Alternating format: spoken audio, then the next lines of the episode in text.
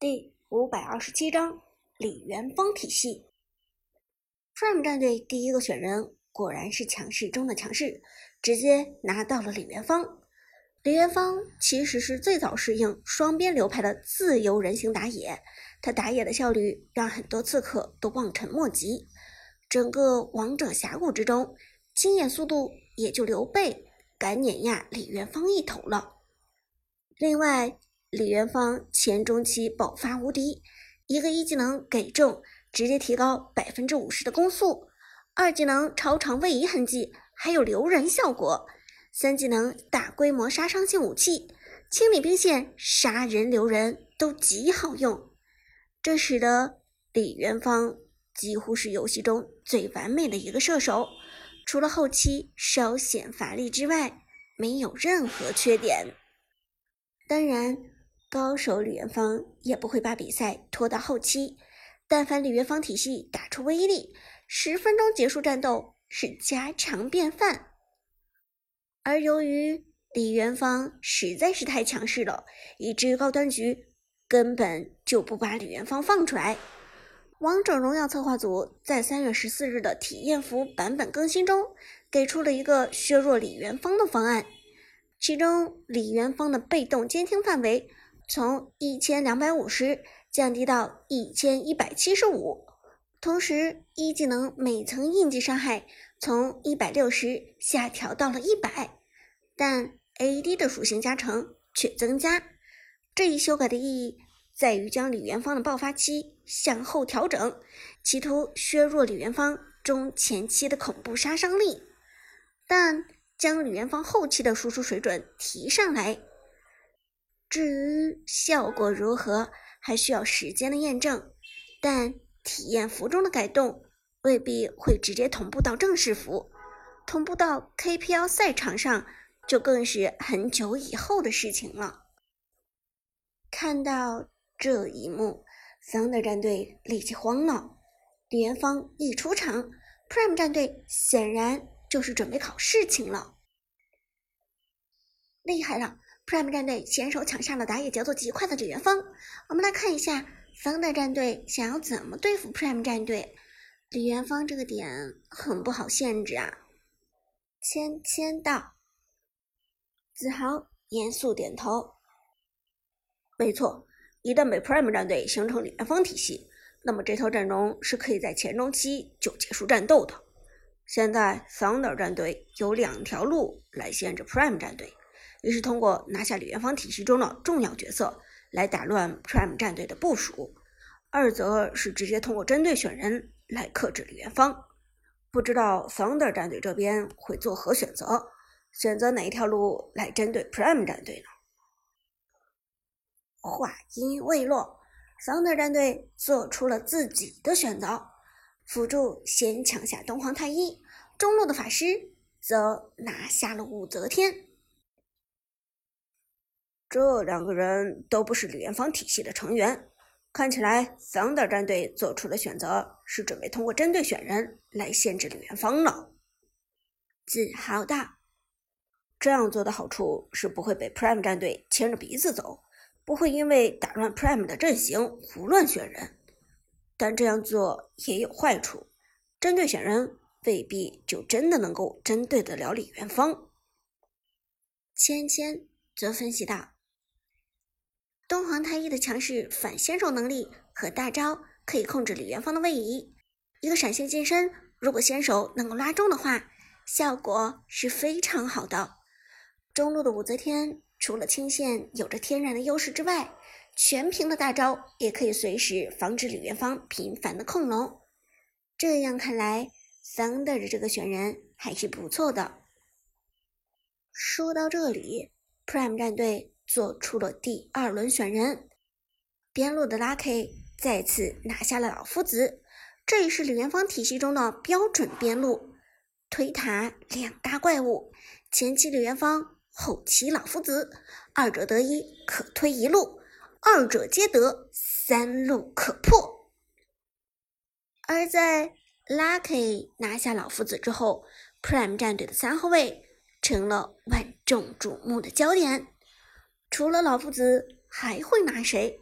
李元芳体系的关键人物还有谁？在大家的注意之下，Prime 战队做出了选择。三号位的旺财毫不客气，直接拿下了辅助姜子牙。果然，解说子豪一拍大腿：“姜子牙、李元芳、老夫子，Prime 战队的李元芳体系已经成型了。这样的阵容保证了 Prime 战队在前期的输出，这样就看 Thunder 战队怎么防住这波速推了。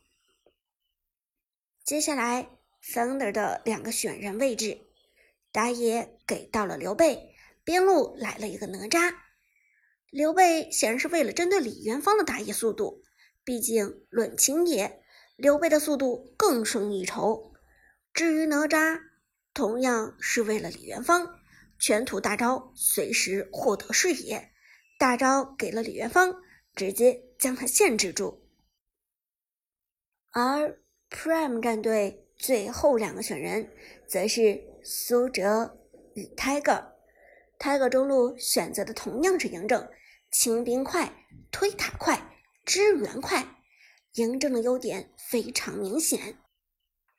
至于苏哲，这一次更是全场关注的焦点，毕竟上一场的芈月实在是太亮了，这一场苏哲选谁备受关注。Thunder 战队的边路选出了一个哪吒，我们看一看长歌会不会用刘邦来针对他们呢？没错，毕竟刘邦是哪吒的天敌，而且这个版本的刘邦依然强势，团控的效果非常出色。在两名解说的分析声中，苏哲做出了选择：长城在，故乡就在。苏烈。苏哲并没有选择刘邦，而是选择了一个能扛能打的边线苏烈。咦？解说子豪颇为不解。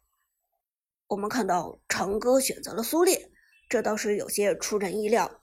难道长歌觉得 Thunder 战队的哪吒不需要针对，或者说己方的李元芳不需要保护了吗？其实。不光是解说不理解，就连 Prime 战队的自己人也不太理解苏哲的选择。旺财好奇问道：“队长，不是刘邦吗？”苏哲摇头：“不上刘邦，刘邦给他们。”啊！这下就连 Tiger 都愣了。你是说？对面的 Thunder 战队最后一个边路会选择刘邦，Lucky 则皱眉道：“武则天、哪吒、刘邦，对面的全球流如果打起来，咱们也很难受吧？”苏哲摇了摇头：“不难受，不难受，我就是要这个效果。对面如果拿下刘邦，咱们的团战反而好打。” Lucky 听完更糊涂了。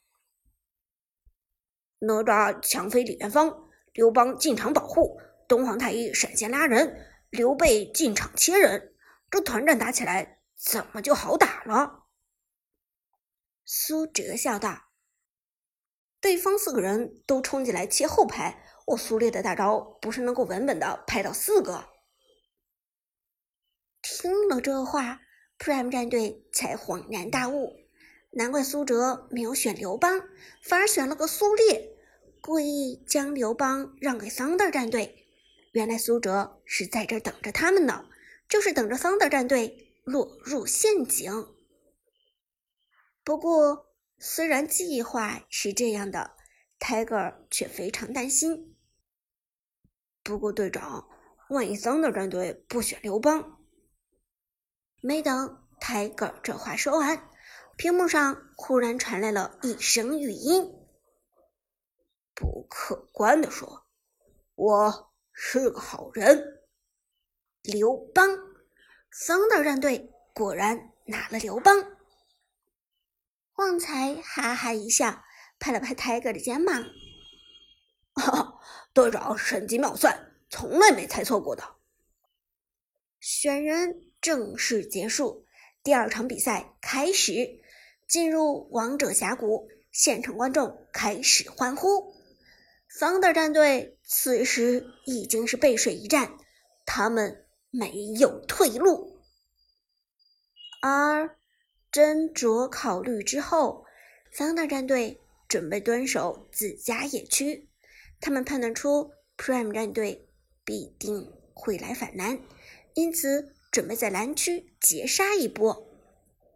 开局。必定反蓝的英雄有几个，其中最有名的是东皇太一、钟馗和姜子牙。不过，姜子牙仅仅存在于高端局中，所以熟悉的朋友并不多。但说起开局反蓝成功率，姜子牙则稳居榜首，就连自带三颗被动法球的东皇太一，也远远不如姜子牙。Prime 战队冲下高地，他们果然准备开局反蓝。旺财的姜子牙升了二技能之后一马当先，背后跟着苏烈、李元芳和嬴政直奔对方野区。途经河道，时间过去二十五秒，野区蓝 buff 很快刷新，Prime 战队也已经各就各位。赛场的观众们。屏息凝神，大战一触即发。